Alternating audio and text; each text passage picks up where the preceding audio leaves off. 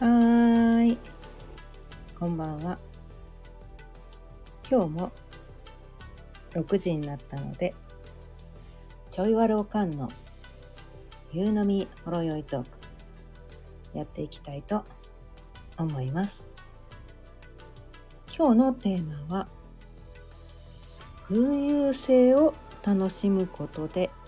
気づいたことというテーマでお伝えしていきたいと思います。改めましてこんばんは。かよねです。毎日夕方6時からだいたい15分前後その日のテーマを決めて気づきのヒントをお伝えしています。ということでね今日のテーマについてなんですがまあまずこのね偶有性っていう言葉、うん、これねまあ知ってる方は知ってると思うんですがあんまり耳慣れない言葉なんじゃないかな。あんまり日常会話でね使わない言葉なんじゃないかなって思うので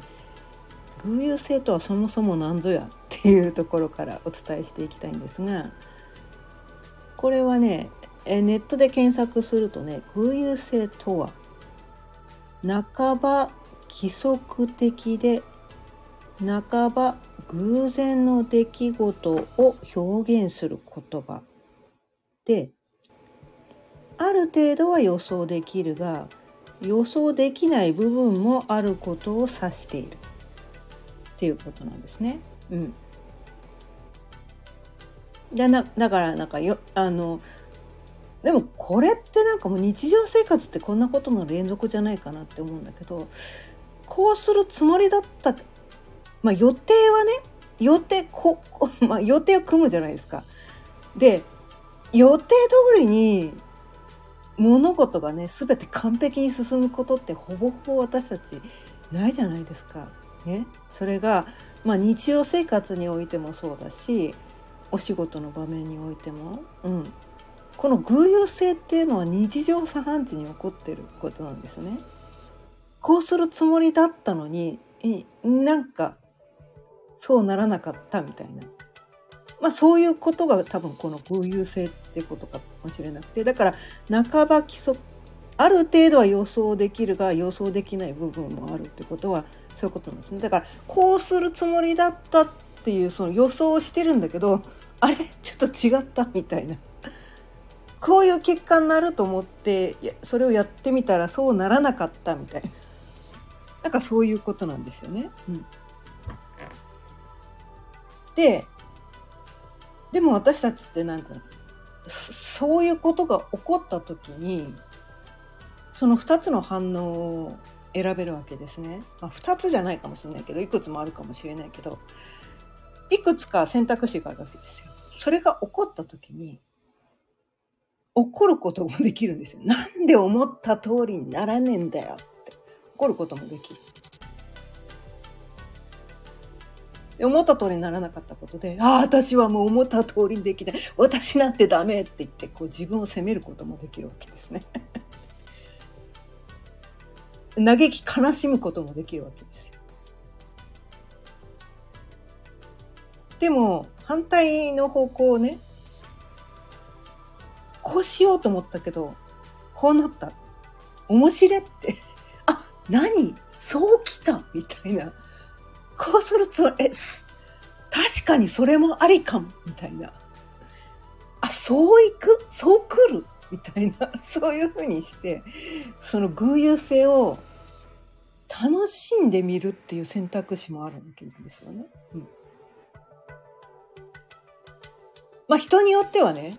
それを楽しんでる状態っていうのはなんて不真面目なって思うかもしれないですよね人によってはね。だってそうつもりそうするつもりだったね予定ではそうするつもりだったのにそれをちゃんとそれをやってくださいよってって怒る人も中にはいるかもしれないよね。うん、でも世の中さ生きててさ予定通りなんてさ絶対いかないしで自分でね起こる出来事ってこう自分がコントロールできないってね毎日のように私はねこの音声で伝えてますけど自分がね働きかけるってことは自分の意思で働きかけたりはするんだけどそれに対してこう世の中がどう反応するかとか相手がどう反応するとかとか自然がどういうね自然のその天候がどうなるかとか交通事情がどうであるとか そういうことは私たち個人にはコントロールできないわけなんですよね。あたね予定通りこういつもねいつもはこの時間に家を出たらこの予定通り着くはずだったのに遅れてしまうこともあるしねなんか交通事情とかね。なんか途中で忘れ物に気づいて「ああ忘れ物気づいた」っつって言って取りに帰ったりとかねすることもあるし、うん、なんかこうね転んじゃったとかねそういうこともあるかもしれないし車だったら事故っちゃったとかねいろいろあるわけです。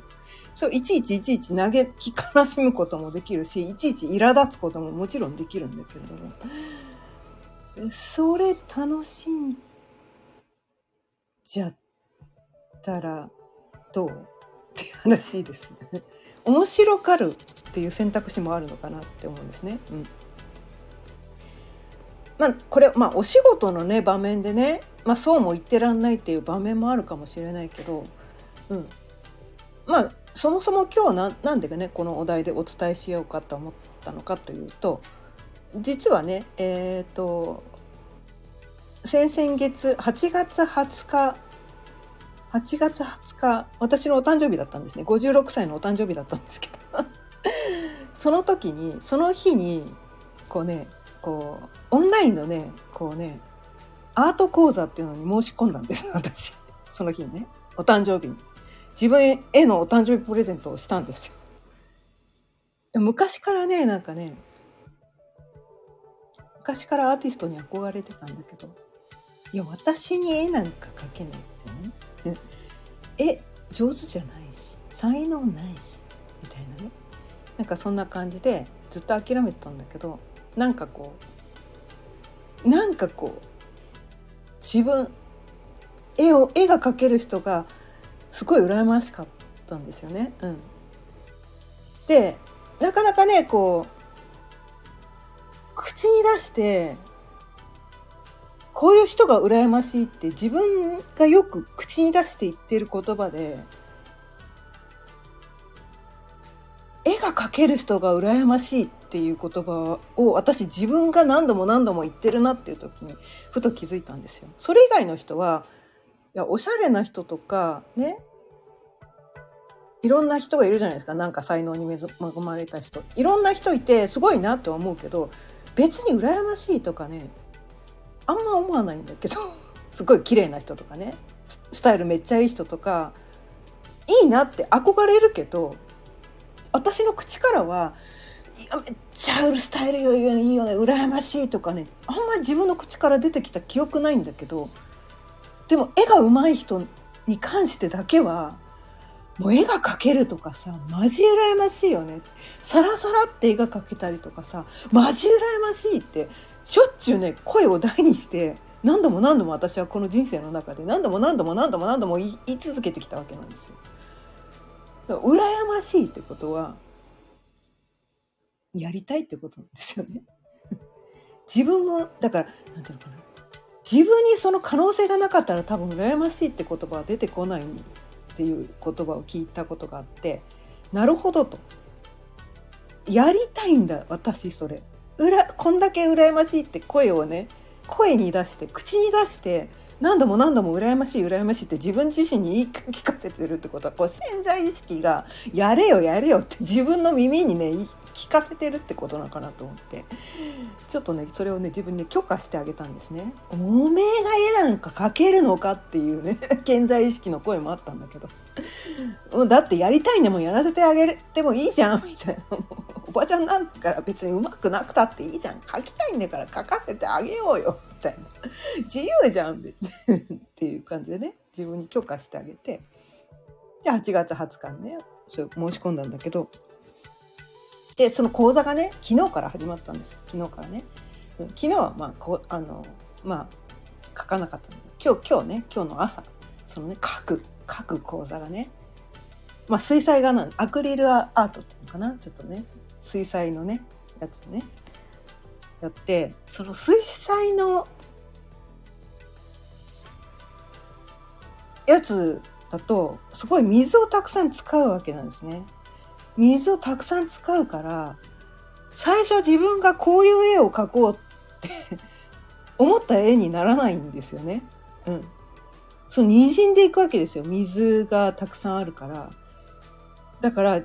自分が最初こういう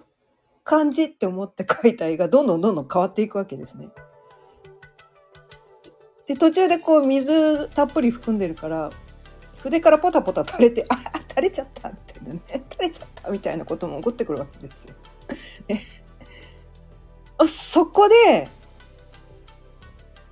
その偶有性っていう言葉がねこの、まあ、先生がねそのね偶有性を偶有性が大事なんですみたいなことをすごい連呼してる先生だったからそこで書きながらねポタポタって垂れ？た時にあいけない。失敗しちゃったってその時にふっと思ったんだけどあ違うぞこれはと。これは偶有性なんだと。私はここうするつもりがなかったけどこういうふうにしようと思ったけどそうならなかったってことにいちいちねあまた失敗しちゃったって自分を責めるのではなくねあこうこうなったみたいな。でポタポタって垂れたことによってそれねオレンジのインクだったんだけどオレンジの色だったんだけどなんかそれが水玉模様オレンジの水玉模様に見えてあなんかめっちゃ可愛くね？って思ったわけですよ。めっちゃ可愛いとか思ってえだったらもうもうちょっといっぱい垂らしちゃおうと思ってその 水玉をねポタポタポタポタいっぱい垂らしたわけなんですよ。絵の中にね。いっぱいパタパタパタパタいっぱい垂らしてめっちゃ可愛いとか思っていたんだけどいたんだけど。またにじんじゃってね。最終的に最終的にはね。最終的にはそれがねみんなにじんじゃってもう水玉模様は完全に消えちゃったわけなんですね。最終的にはね。でもなんだろうそれをやってる時やってる時にその水玉をねポタポタポタポタ垂らしてる時にすごいなんかね私ね子供の頃の自分に帰れた気がしたんです。なんかねいいたずらってんじゃないんだけど本当はこんなことしちゃいけないんじゃないかなってどっかで思いながらそれを面白がってふざけてやってる自分の感覚がうわーって蘇ってきたんですよ。子供の頃ねちっちゃい頃やってた。その偶有性に乗っかってみてそれまでねちゃんと書かなきゃみたいな感じでやってたんだけど垂れちゃったからもういいやもういっぱい垂らしちゃえみたいな感じでその偶然に乗っかってそれを面白がってそこに乗っかってしまったことでその自分の中にあるその綺麗な絵を描かなければいけないっていうのをぶっ飛んじゃったわけなんですね。ぶっ飛んじゃって楽しんじゃえ面白がっちゃえみたいなそれがめっちゃ楽しかったんですよ。まあ、最終的にねそのね水玉 まあまあ2滴ぐらいはね残ってるんだけど あとは全部ね消えちゃってこうみんな同化しちゃってね全体的にオレンジみたいな感じになっちゃったんだけどその途中経過のあの水玉をがでめっちゃ可愛いって言って楽しんでた私の脳にこうね刻み込まれてるわけですね記憶が。その経験体験っていうのがすごいこうたらたらなんかもう大人になってこんな感覚すっごい久しぶりにあの感覚を感じたんですよ。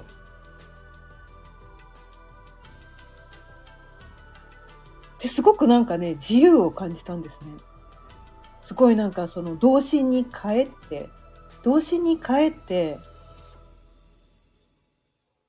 無邪気にこうただ自由に絵の具遊びをしてるみたいな。絵を描いてるっていうもう印象すらそういう感覚すらなかった。絵の具遊びをしてました私。絵の具で遊んでた。もうちっちゃい子が遊んであのあの感じで遊んでました。もう56歳のおばちゃんですけどおばちゃんですけど。遊んでた。でそこのねその偶有性ににねそれをだからなんていうかなあ垂れちゃったどうしようどうしようってそれを拭いたりなんだりしてなんとかごまがって綺麗な絵を描こうなんてしてたら多分あの感覚は感じられてないはずなんですよ。でそこに乗っかってみてあ垂れちゃったでもこれも、まあ、どうせならもういっぱいやっちゃえみたいななんかイエーイみたいな感じでなんかやっちゃったわけでそれのことでなんか今まで自分の中でまあ随分ねこういろんなブロック外れてきて 外してきてるつもりだったけどあまだまだまだ私なんか自分に対していろんなこう制限をかけてたなっていうのに気づいて、うん、ですごくなんか自分の中の閉じてた扉がすごいパーって開いた感じがしてそれがななんかなんだろう無理くり開いたっていうよりはナチュラルに自然にこうふわーって開いたっていうあの感覚がねすっごい気持ちよかったんですよ。うわーって感じで開いてなすごいすごいなえってえってすごいなと思ってそのだからなんていうかこの偶有性を無視してねこういう絵を描くって言ってこう緻密な絵をね一筆も誤、ま、間違えないようにね最初からもう頭の中に描いた絵をそのまま全部描くんだってやってたらこの感覚はまず得られないわけなんですよね。うん、だから方向性が全然違うのかな、うん、写写実的な絵を描くのと真逆の方向性でその偶有性で、えー、絵を描く前はどういう仕上がりになるかわからない。けれどもその絵の具遊びをしたことで最終的にこういう風になったって言ってその仕上がった作品が大事なんじゃなくてその過程過程そのものがすごく何て言うのかな濃い体験でした時間としてはほとんど時間かけてないんですよ絵を描く時間って5分10分しかかけてないんです実は。ねまあ、その前にねあの誘導瞑想みたいなのがあって、うん、そこでその心がねあのまあ何て言うかなトランス状態になってこう健在意識をねちょっとね黙らせて潜在意識にアクセスした状態で書いたからそういう風に書けたんだけどでもねなんかねこの偶有性を楽しむことでこの自分の中にこんな性質が、ま、眠ってたんだとか自分の中に昔あったんだけどそれを忘れてた自分っていうのがこう寝てたんだよね多分ね。まあ閉じ込めてたっていう感じがすごく強かったんだけどね今日私が感じたのは。閉じ込めてた押し入れの中に閉じ込めた自分を出してあげられたっていう感じですごく軽くなったんですね今日ね。すごい自由を感じてめっちゃ気持ちよかったです。が なのでね、まあ、なかなかねこれね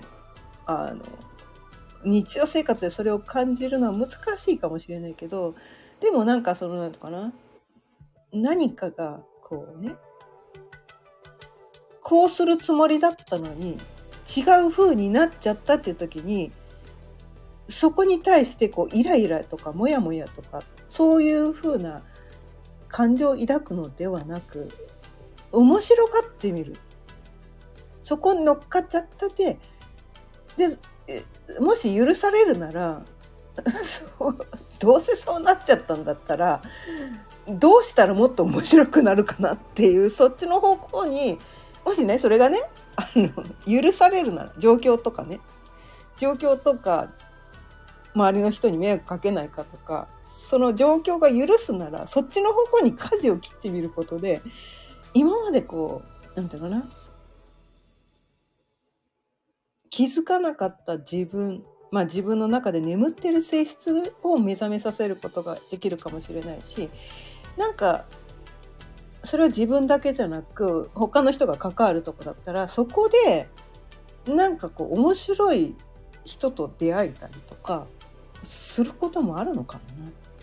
ていう気づきが来たので今日はねこのテーマでお伝えしていました。ということで今日も今日も20分過ぎちゃったねはい 20分過ぎたのでそろそろ終わりにしていきたいと思います。今日も聞いてくださってありがとうございました。毎日夕方6時からだいたい15分前後その日のテーマを決めて気づきのヒントをお伝えしています。また聞いてくださったら嬉しいです。チャンネルの登録やいいねボタンもぜひよろしくお願いいたします。それではまた明日。